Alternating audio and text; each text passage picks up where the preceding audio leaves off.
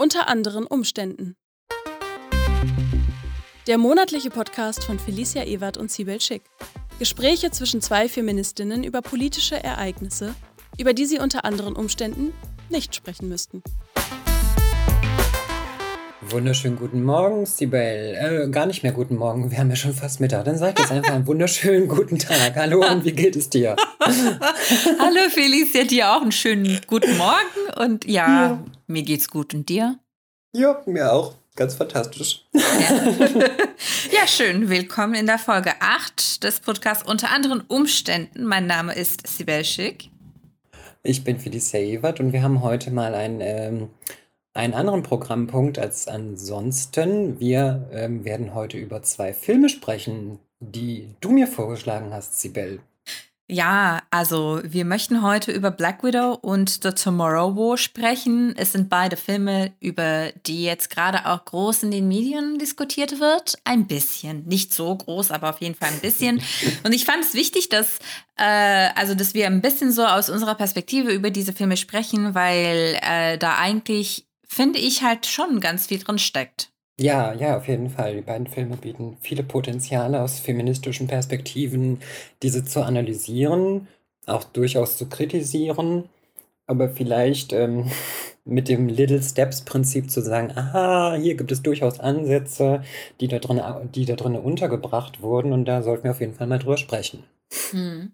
Genau, vielleicht an dieser Stelle einfach ein Spoiler-Alert. Also wir sprechen auch ganz eindeutig über die Handlung in diesen Filmen. Wer diese Filme noch nicht gesehen hat äh, und nicht voll gespoilert werden möchte, könnte vielleicht einfach, ja, äh, diese Podcast-Folge erst danach anhören. Ja, das ist ein sehr guter Hinweis. Das wollte ich gerade auch noch machen, weil da werden wir nicht drum äh, drum herum kommen, dass wir einfach gewisse Te Details dieser Filme jetzt hier preisgeben. Und ähm, ja, deswegen ist es gut, dass du das schon angesprochen hast. Magst du gerne einfach starten? Kann ich machen. Also vielleicht erstmal über die Inhalte so grob von den ähm, ja, jeweiligen Filmen. The Tomorrow War würde ich einfach, einfach mal anfangen. Ähm, Genau, es geht um eine Kriegssituation äh, und zwar in den Jahren 2022 und 2051.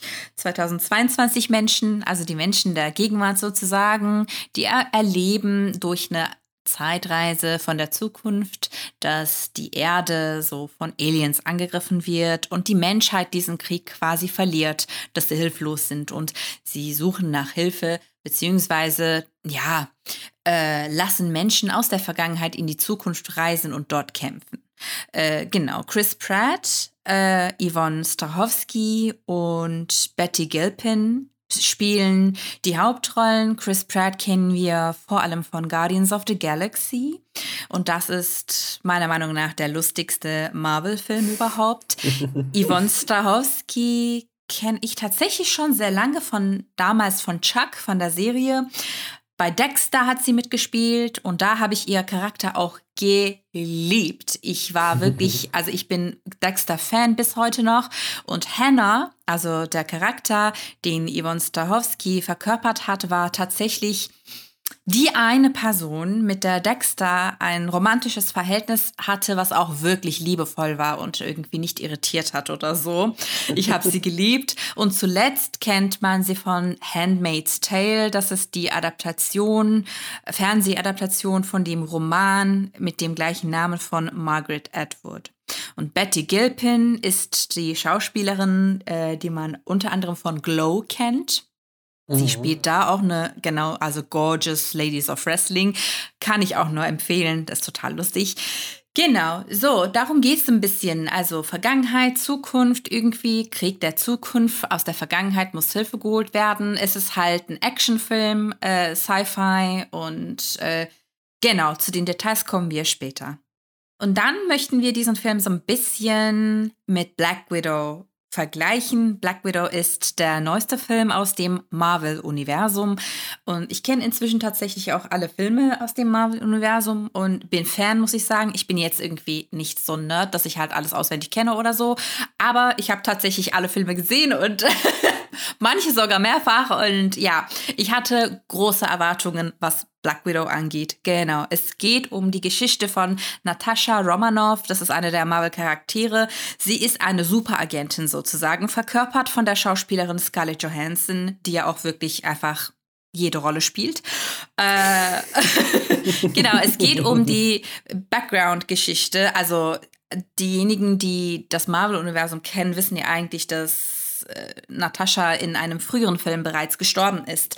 Und Black Widow ist eigentlich so, ja, die Weitergabe von der, ja, von, von der Erzähllinie sozusagen. Also es ist eine Überleitung zu der Schwester Jelena Belova, mhm. von der sie als äh, Kind getrennt wurde. Genau, und äh, in diesem Film, das ist irgendwie so eine Art Frauengeschichte, so wird das auch vermarktet. Ähm, außer Scarlett Johansson spielen Florence Pugh oder Park, ich weiß nicht, wie man ihren Nachnamen ausspricht, ehrlich gesagt. Mhm. Ich habe auch tatsächlich Videointerviews gesucht, um genau das herauszufinden, habe nichts gefunden, also entschuldige äh, auf dieser Stelle. Äh, und äh, die Mutter spielt Rachel, Rachel Weisz, ja, genau, ja. und die kenne ich vor allem von The Fountain einer meiner Lieblingsfilme von Darren Aronofsky. Das ist so ein großartiger Film.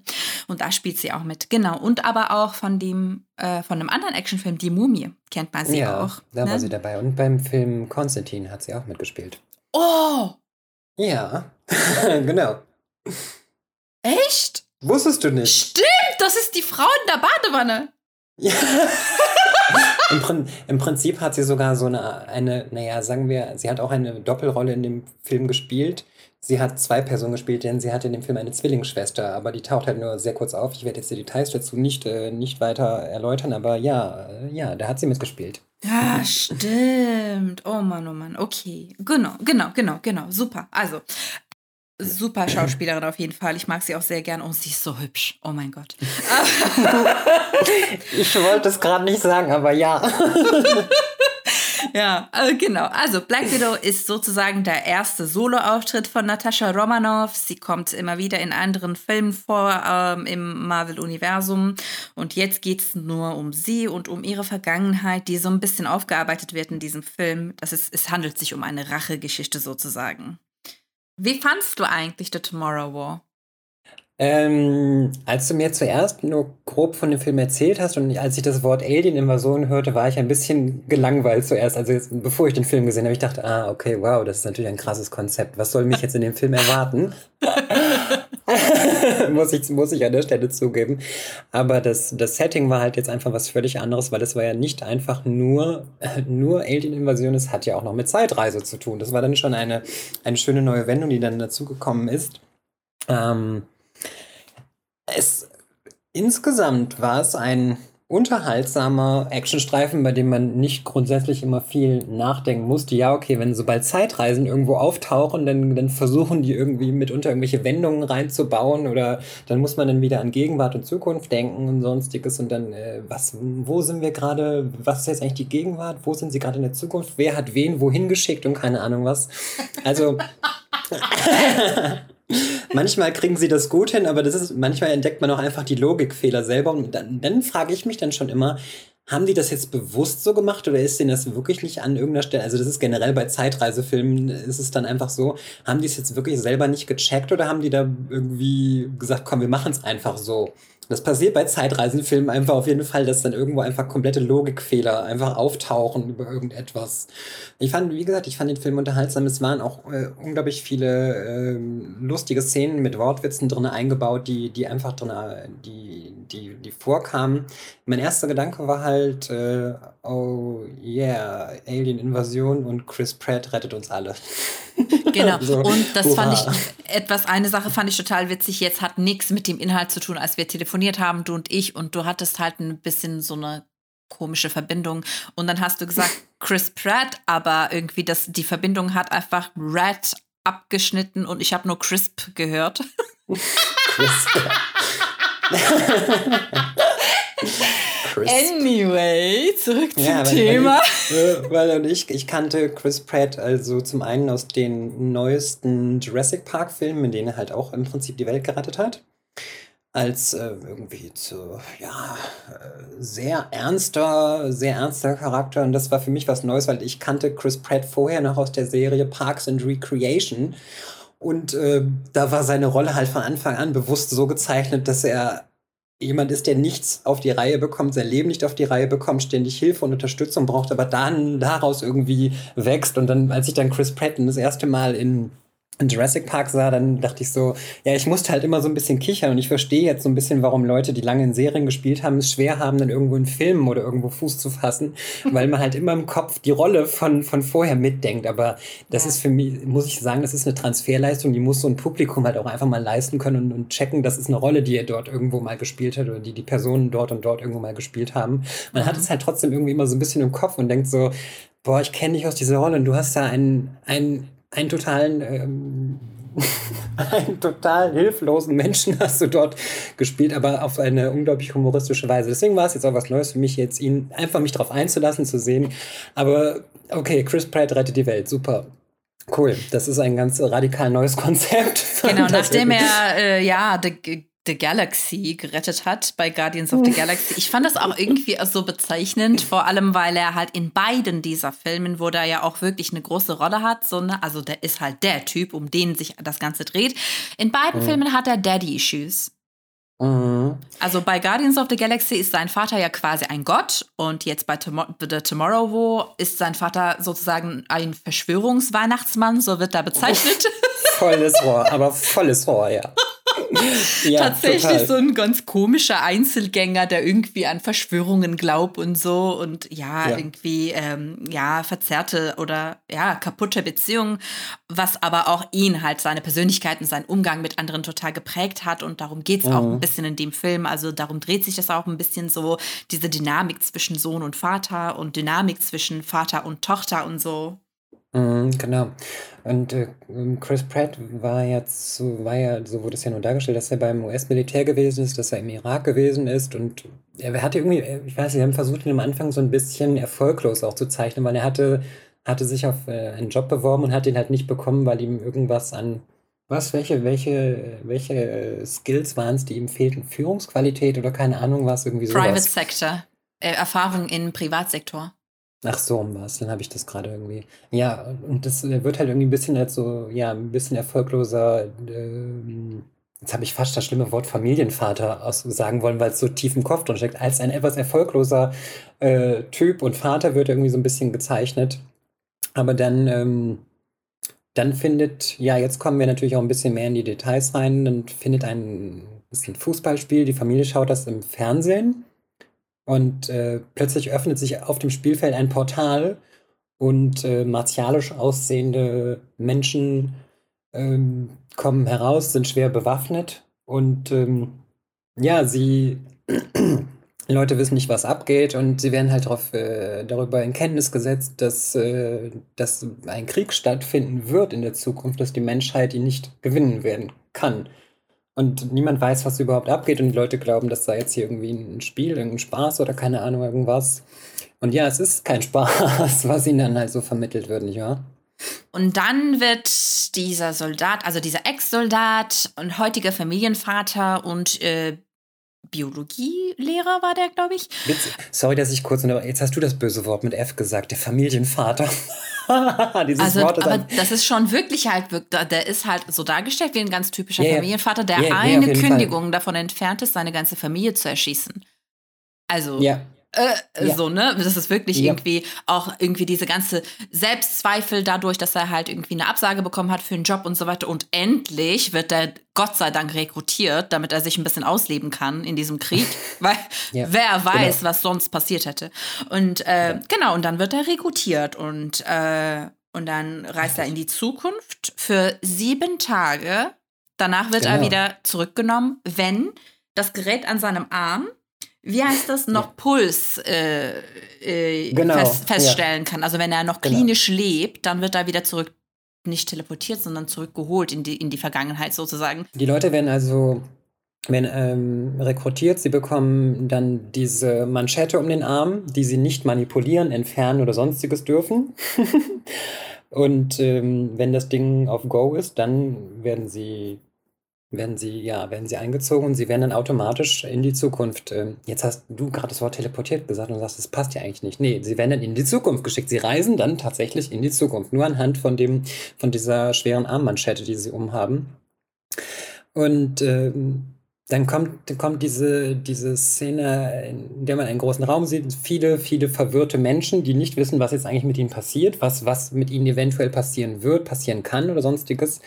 Und äh, was dort dann halt plötzlich auffällt, man sieht von der, von der militärischen Seite sehr viele deutlich jüngere Menschen und der Cast ist auch bewusst so aufgestellt, dass er, ähm, dass gerade auch dort viele jüngere Frauen of Color, schwarze Frauen, ähm, jüngere ähm, Männer of Color dort dargestellt werden als Menschen in Führungspositionen, die leiten, die anweisen, die, ja, die auch einfach knallhart Befehle geben.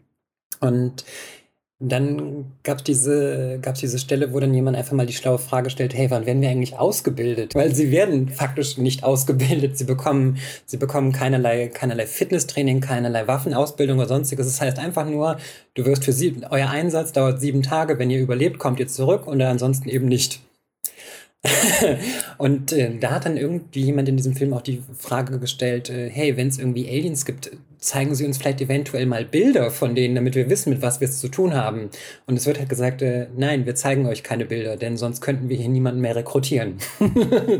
was die Szenerie einfach nur noch, nur noch krass bedrohlicher gemacht hat, weil, ja, das habe ich mich auch gefragt. Man sieht keine Videoaufnahmen, keine Fotos, gar nichts davon, von diesem Feind, den es geben soll in der Zukunft.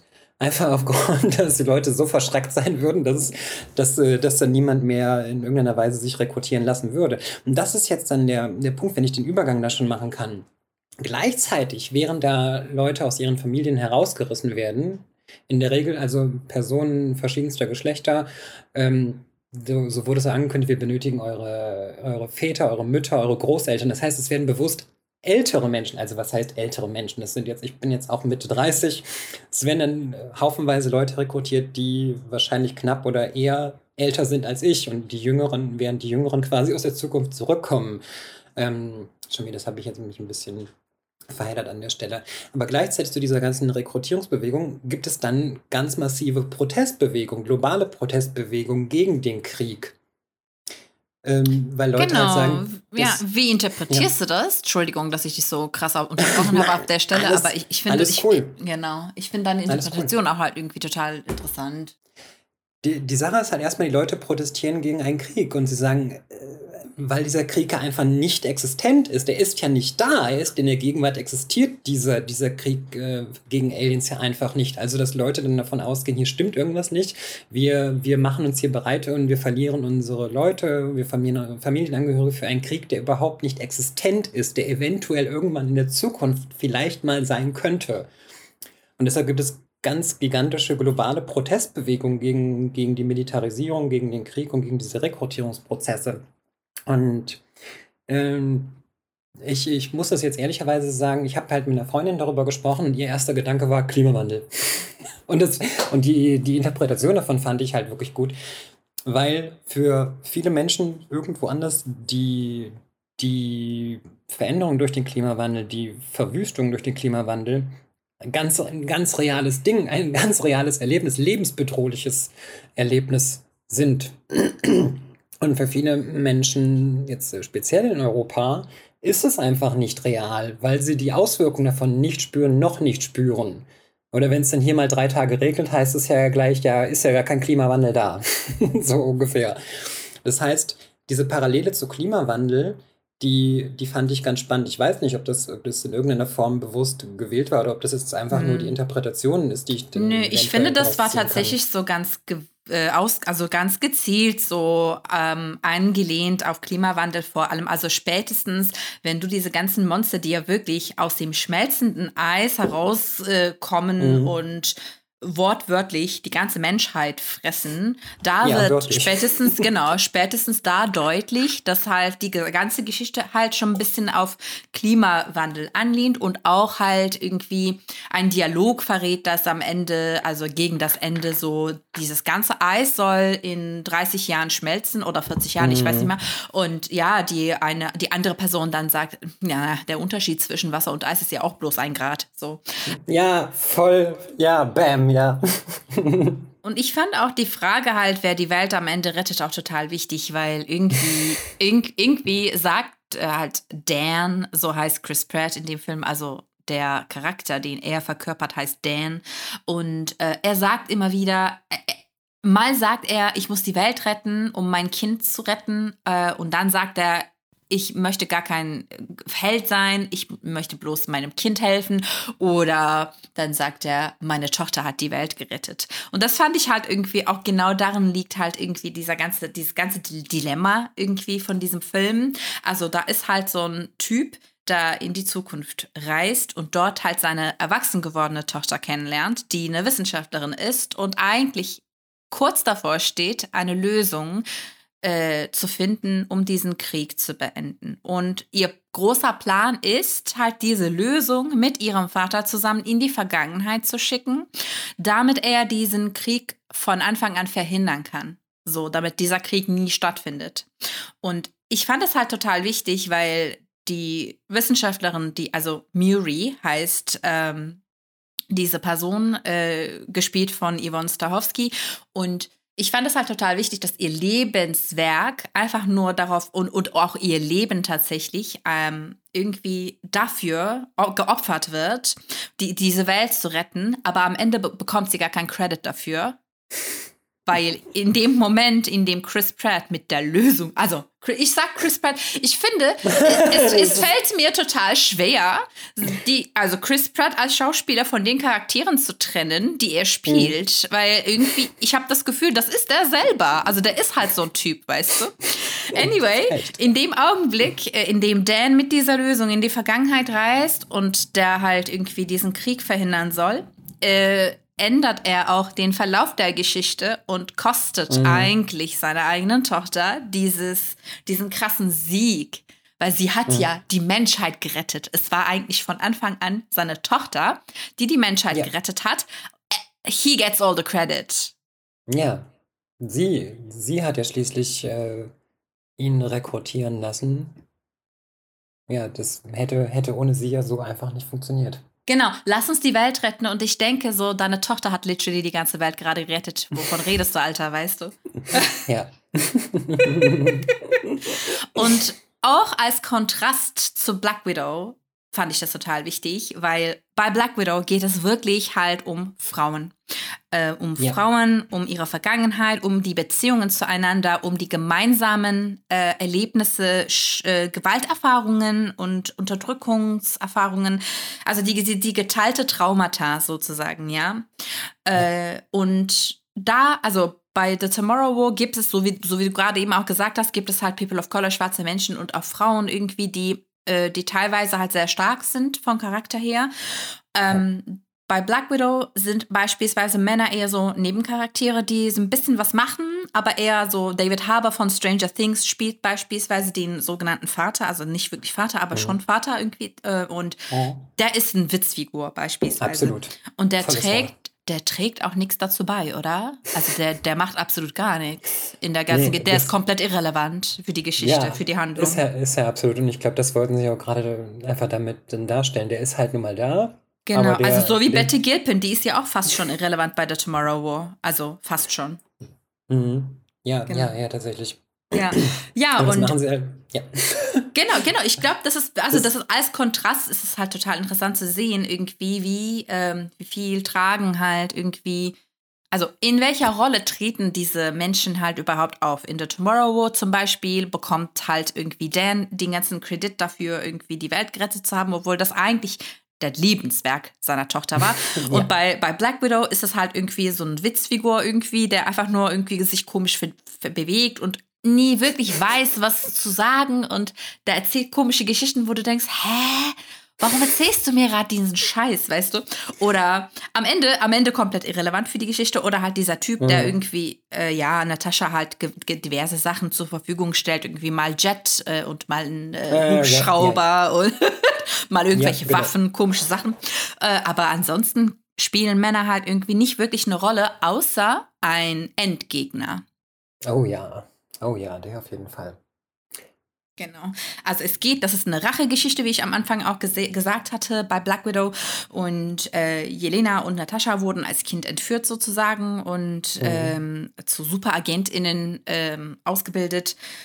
Und dann rächen sie sich als Erwachsene. Also sie tun sich zusammen. Die Mutter, Rachel Weisz, äh, gespielt von Rachel Weisz, spielt da auch eine sehr wichtige Rolle dabei. Und ähm, das ist wirklich äh, eine Geschichte, die irgendwie aus Ohnmacht herausführt. Also es geht nur noch darum, mhm. es geht um Ohnmacht, Gewalt und darum, wie sich halt diese Personen die Kontrolle über ihr Leben wieder zurücknehmen, äh, sozusagen.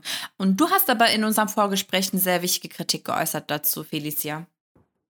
Ähm, kurz dazu möchte ich noch sagen, sie, das, ist, ähm, das ist wichtig, was in dem Film vorkommt.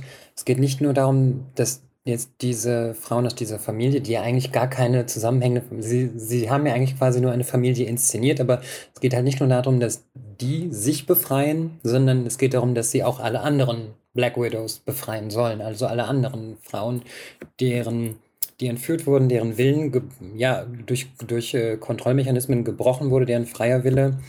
Und dass sie quasi zu ja, zu, einfach wirklich zu Werkzeugen gemacht wurden, ausgebildet wurden zum Töten.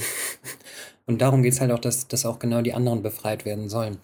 Ich weiß nicht, ob du jetzt gerade diese, ähm, sorry, das wird jetzt wieder ein Schnitt auf jeden Fall. Ähm, ich habe einen wichtigen Kritikpunkt angebracht. Welchen wichtigen Kritikpunkt habe ich angebracht? Welchen meinst du? Ich bringe viele wichtige Kritikpunkte. Äh. So,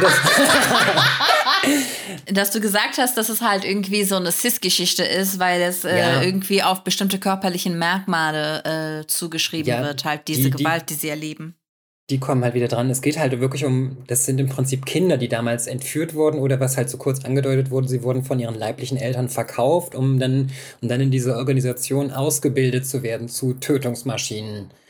Ähm, ja, es geht, das waren halt wirklich einfach noch Kinder. Die können selbstverständlich über ihr geschlechtliches Bewusstsein zu diesem Zeitpunkt schon lange Bescheid gewusst haben, aber es, es dreht sich halt alles darum, ähm, gezielt äh, Cis-Frauen nicht ausschließlich, definitiv nicht ausschließlich weiße Cis-Frauen äh, da anzusprechen und zu fokussieren, aber das ist halt der Kern, worum es dann dabei geht, genetische Merkmale. Es, ähm, das muss ich jetzt auch noch als Detail dazu sagen, ähm, das kommt in, das kommt in einer Szenerie vor, dass halt gesagt wird, dass ihnen halt auch ähm, gezielt halt die Fortpflanzungsorgane entfernt wurden, damit sie sich nicht in irgendeiner Weise fortpflanzen können. Und das war eine Stelle im Film, die fand ich sogar ganz spannend, dass sie bewusst, sie haben wirklich auch in, sogar in der deutschen Fassung, ich habe es auf Englisch und auf Deutsch geschaut, haben sie bewusst Fortpflanzungsorgane gesagt. Und das hat mich in diesem Moment wieder sehr gefreut, dass sie dass sie nicht mit Geschlechtsorganen, mit weiblichem irgendwas angefangen haben, sondern sie haben halt gezielt Fortpflanzungsorgane, Reproductive Organs oder wie sie es dann auf Englisch genau formuliert haben. Das hat mich dann, ähm, hat mich dann doch wieder irgendwie, ob das bewusst war oder ob das ein, einfach so ein, so ein Lucky Hit gewesen, das weiß ich nicht, aber es war halt einfach, ähm, es ist mir halt ähm, aufgefallen, weil mein Blick für sowas sehr geschärft ist. Ähm, das war eigentlich eine krass, äh, das war eine krasse Szenerie, wo der, ich sag so häufig Szenerie, wo der äh, Vater einen wirklich, einen wirklich äh, völlig unpassenden Spruch zu seiner Tochter machte, weil sie, während sie im Helikopter saß, sie hatte ihn, glaube ich, nicht selber geflogen, denn sie saß auf dem anderen Platz, aber ist egal. Sie flog das Ding, sie war genervt von allem und ihr Vater äh, ballert ein, hast du über deine Tage raus. Und jetzt, jetzt hätte man entsprechend irgendwie reagieren können äh, mit, äh, das ist eine komplett sexistische Behauptung, aber sie haben es halt in eine andere Perspektive dann gedreht und über was aufgeklärt, was, was diesen Frauen, diesen ganzen Menschen, diesen Personen angetan wurde. Sie sagte, ich kann keine Periode bekommen, denn diese Organisation entfernt uns, hat uns unsere Reproduktionsorgane entfernt. Und sie hat das dann auch wirklich sehr detailreich. Ich weiß nicht, ob ich es jetzt sagen möchte, was ihre genaue Wortwahl so gewesen ist. You don't have to get so clinical and nasty about it. Jedenfalls. Jedenfalls hat, hat, äh, hat sie äh, sehr detailreich und völlig unverblümt ge geschildert, was gemacht wurde und wie es gemacht wurde und warum, warum das gemacht wurde. Und somit haben sie halt die Situation pff, gesprengt. Diesen, diesen völlig, völlig unpassenden Spruch des Vaters haben sie damit einfach wirklich pulverisiert. Also wirklich, das, das kann ich nicht geringfügiger ausdrücken, wirklich pulverisiert. Sie hat den Vater pulverisiert mit dieser, mit dieser Aufklärung in diesem Moment. Die Zerstörung des Vaters. Ja, volles Rohr. man, hätte es, man hätte es jetzt, ich kann es jetzt sonst wie noch weiter ausführen, man hätte es jetzt anders drehen können und zu sagen, wie ich sagte, das ist eine, eine völlig sexistische Schrottbehauptung, die du da gerade geäußert hast. Das hat nichts mit meinem Verhalten oder sonstigen zu tun. Ich bin gerade genervt, weil wir dich gerade aus einem verdammten Hochsicherheitsgefängnis äh, in einem befreit haben. Äh, eine einzige wilde Schießerei und Explosion und ich fliege hier gerade einen fucking Helikopter. Und deshalb bin ich genervt. Hätte man machen können. Sie haben es halt auf was anderes, auf was anderes gedreht und das, ähm, das ist ziemlich drastisch, aber ich fand es, äh, fand es durchaus gut, wie sie, wie sie es an der Stelle gemacht haben. Jetzt habe ich mich in einem. Äh, das ist witzig, dieser Film geht über zwei Stunden. Das ist jetzt ein paar Sekunden Filmschnitt. Aber was ich da dann alles darüber sprechen kann und was mir alles auffällt in diesen Momenten. Aber mhm. ja, so war es halt. Ich finde auch, dass in dem Film ganz viele Botschaften waren, über die man wirklich lange nachdenken und sprechen könnte. Aber nochmal irgendwie ein kurzer Vergleich äh, von The Tomorrow War und Black Widow. Also ich fand das irgendwie auch total äh, inter interessant. Ich habe die beiden Filme ziemlich zeitnah geschaut. Und The Tomorrow War habe ich zum ersten Mal, ich habe ich hab beide mehrfach geguckt. The Tomorrow War habe ich zum mhm. ersten Mal auf Englisch geschaut und dann auf Deutsch und habe gemerkt, dass also dieser Film viel lustiger ist, wenn man ihn auf Englisch guckt, weil äh, in der deutschen Fassung halt viele Witze und auch viele Sa Sachen, die eigentlich wichtig sind, einfach mit Füllwörtern ersetzt werden. Äh, ja. Und aber auf der englischen, genau, die englisch, die Originalfassung sozusagen, ist sehr humorvoll, sehr lustig, sehr unterhaltsam. Bei Black Widow, also ich habe den nur auf Englisch geguckt tatsächlich. Äh, und also ich meine, das ist jetzt der neueste Avengers-Film.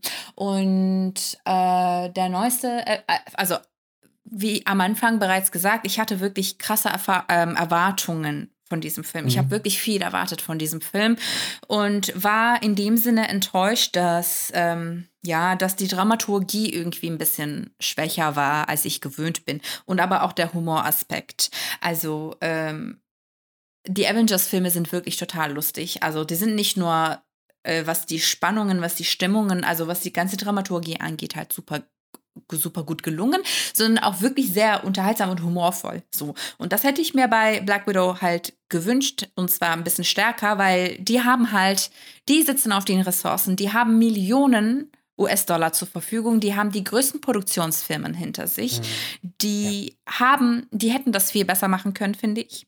Es gab halt teilweise Stimmungen, die sich gezogen haben und das, die, die Szenen wurden dadurch ein bisschen langweiliger und langwieriger teilweise. Und äh, ich war zweimal kurz davor einzuschlafen, muss ich ganz ehrlich äh, zugeben. Ich habe dann gedacht, okay, kurz einen Schluck Wasser trinken, damit ich wach bleibe. Und dann beim nächsten Mal habe ich mir dann eine Zigarette gedreht, so. Und äh, bei The Tomorrow War habe ich meine Zahnschiene gesucht. so spannend war das. Also das ja. war so krass. Ja. Das war so krass, wie das Ganze aufgebaut war. Und wirklich, ich, ich finde so, weißt du, das ist halt endlich mal irgendwie eine Protagonistin von den ganzen Avengers, um die es halt wirklich äh, tiefer gehen soll, wo der Charakter mhm. irgendwie mehr Dimensionalität gewinnt und du viel mehr über ihre Persönlichkeit, über ihre Vergangenheit, über ihre Familiengeschichte und persönliche Geschichte erfährst. Und da dann nochmal irgendwie das, also daraus so eine langwierige Geschichte zu machen, das finde ich unverzeihlich, weil sie endlose Ressourcen haben. Die haben so ja. viel Kohle, die haben die Möglichkeit, einfach die Besten vom Besten zu beschäftigen. Und ich finde es auch wirklich krass, dass halt irgendwie dieses Klischee, dass feministische Geschichten mm, naturgemäß, ja. naturgemäß nicht humorvoll sein könnten, dadurch bestätigt wird, weißt du? Das, ja, das finde ich ja. unverzeihlich, wirklich. Also du machst etwas, mach's richtig. Wenn dir auch noch so viele Ressourcen zur Verfügung stehen, so, weißt du. Das äh, fand ich halt sehr schade. Das hat mich ein bisschen enttäuscht irgendwie. Im, am Ende ist es ein guter Film. Das ist kein schlechter Film. Allerdings hätte ich mir tatsächlich mehr, ja, mehr so abwechselnde Stimmungen also eine bessere Dramaturgie am Ende gewünscht. Mhm. Ich erinnere mich noch an, das ist jetzt auch wieder so ein, so ein winziges Detail. Ähm, das war die Szene, da saßen, jetzt lass mich, sorry, dass ich jetzt die Namen auf einmal wieder verschmeiße, Jelena und Natascha. Mhm. Genau. Die saßen im Auto und ich meine, dass Jelena in ihrem Anzug, mehr oder minder Kampfanzug oder was sie hatte, so ein bisschen rumfummeln und sagte, das Ding hat so viel Taschen. es, es hat so viel Taschen. also so den, den, den, Femin den standardfeministischen Gag oder oh wow, es hat Taschen. Mein ja. Kleidungsstück hat Taschen. Wow. Ja. Dass sie den, den untergebracht haben. Ja, den, äh, das fand ich ein, fand ich ein sehr, ja, ich weiß nicht, ob es ein großartiges, aber es ist halt aufgefallen, dass sie das wirklich aufgebaut haben. Da haben die, da haben die, haben die Zeit und Ressourcen reingesteckt, um diese Stelle dann einfach, um, um diese Szene einfach so machen zu können, um darauf hinzuweisen, dass die Kleidung von äh, so bezeichneten Frauen in der Regel meist keine Taschen hat. Oder nur sehr, oder irgendwelche Fake-Taschen oder keine Ahnung was. Deswegen fand ich, dass sie, dass sie das so rein, unbedingt reingebracht haben, um den irgendwie zwei Minuten des Films zu widmen, der Szene, dass, dass, äh, dass die Kleidung meist keine Taschen hat, fand ich irgendwie, ja, ich fand es okay. Davon hätte ich vielleicht gerne noch mehr gehabt von, so, von solchen von solchen Parts, solchen Aspekten. Und dann gab es dann noch das, als Jelena äh, Natascha darauf hingewiesen hat, dass sie beim Kämpfen immer das mit diesen Haaren macht.